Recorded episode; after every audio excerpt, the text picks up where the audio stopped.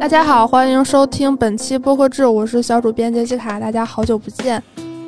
呃，上周是因为大家都病倒了，所以说资讯和延伸话题都没有办法更新。然后这周也跟大家提前通知一下，因为大家的身体还没有彻底痊愈，所以今天本周只有资讯板块更新。然后明天的延伸话题呢，依旧是休更一周，希望我们能下周再见面吧。进入到我们的这个资讯环节，首先呢是一条平台动向，呃，也是刚刚出炉的一条动向。喜马拉雅今天刚刚发布了二零二二年度个人收听报告，就是如果你在喜马拉雅 APP 上搜索年度报告，就会触发的这个报告的查看方式。你可以在上面查看很多内容，比如说你是什么时候注册的喜马拉雅，你当时最早关注的是什么主播，然后同时呢也会根据你二零二二年的收听情况给你一些分析，比如说你今年听了多长时间节目，你收听最久的专辑是什么，你最爱的收听领域又是什么，最常收听的节目时间段是早上、中午还是晚上。你的年度最爱主播，你的年度听单和年度关键词，就是根据你的这些信息来生成一个你的年度个人画像吧。这个形式大家也都不陌生了，就是那种很常见的 APP 的年度总结。然后我相信过一阵就会有很多人晒出自己听了哪些节目。如果呃你也是喜马拉雅 APP 的忠实用户，喜欢用它听播客或者是其他音频节目的话，可以去搜索一下年度报告，也欢迎跟我们分享你听了多长时间节目。然后本周的播客动向呢，主要是围绕视频方向展开的。首先呢是，呃，腾讯视频与黑水公园的一个合作，他们联合推出了一个视频栏目，叫《黑水公园：恐怖电影背后的文化密码》。大家听这个名字，大概能猜得到，它的这几个节目是紧紧的围绕恐怖电影展开的。它一共有六集，包括《午夜凶铃》啊、《咒笔仙》等经典的恐怖电影。他会带领大家去探寻这些恐怖电影中恐怖的源头是什么，来探寻他们背后有哪些文化上的密码。这个节目系列呢，呃，每周三更新，但是要提前说一下，只有腾讯视频的 VIP 用户可以完整查看，非 VIP 用户仅可试看一分钟。如果大家比较感兴趣，想看一看这个节目长什么样子，也可以直接在腾讯视频上搜索“黑水公园”来查看，来确认自己要不要开通 VIP。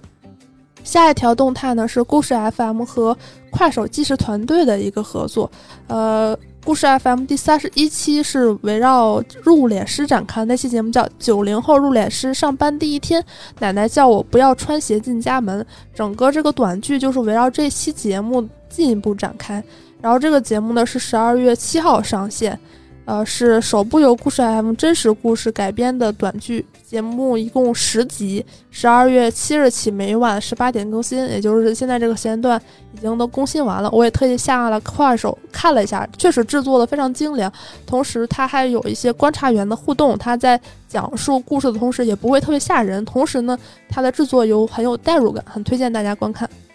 呃，每周推荐一个新播客环节呢，是一个其实算是播客圈的老面孔了，GJV 纪元之本。如果大家听过他们的创业内幕的话，应该会对这个有非常深刻的印象。他们最近又出了一个新节目，商业叙事节目《GJV 投资笔记》，就是把他们的品牌形象更放大化了。我理解。呃，他的这个节目介绍是将风险投资人与创业者的讲述做成声音故事，探讨时代机遇，也关注个体公司的经历见闻。首期节目我看了一下，是他们的这个创业合伙人讲述如何过滤信息，就是说以前可能是有这么一个说法，就是穷人是花钱获取信息，但是富人要花钱过滤信息，然后讲了一下这背后的一些机理。同时，这个节目是由 JustPod 制作发行。如果大家对于这个节目感兴趣的话，在喜马拉雅、小宇宙等各大主流音频平台都可以收听。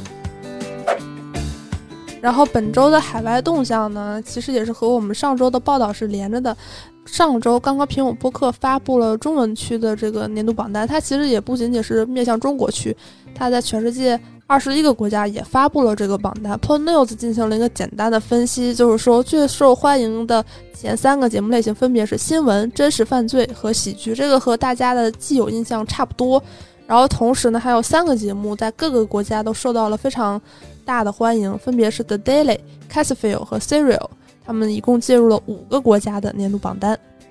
最后呢，也是一条关于奖项的动态，可能确实是到了年底，就是一个表彰的时刻。iHeart Media 他们公布了2023年 iHeart 播客奖的提名名单。它的这个奖项类别非常丰富，一共有二十九个赛道。首先，它有一个呃比较传统的，就比如说什么年度播客，或者说还啊，接下来就按照节目类型，比如说最佳商业金融播客、最佳喜剧播客等等。它同时今年还出了一个新奖项，那个翻译是比较费解，就是最佳组合。就我理解的话，就是一个综合能力上的一个测评，但是又区别于年度播客，仅仅。可能更侧重于影响力，它可能是更偏向行业内或者是其他维度的一个考虑吧。然后它这个颁奖将在三月十四号晚上最终公布，它的这个颁奖过程也会在 iHeart Radio 的 Facebook、YouTube 频道上进行视频直播，同时 iHeart Media 的广播电台和他们的 APP 也会进行音频直播。如果大家感兴趣的话，可以关注一下。好，以上就是本周的播客资讯，我们下周再见。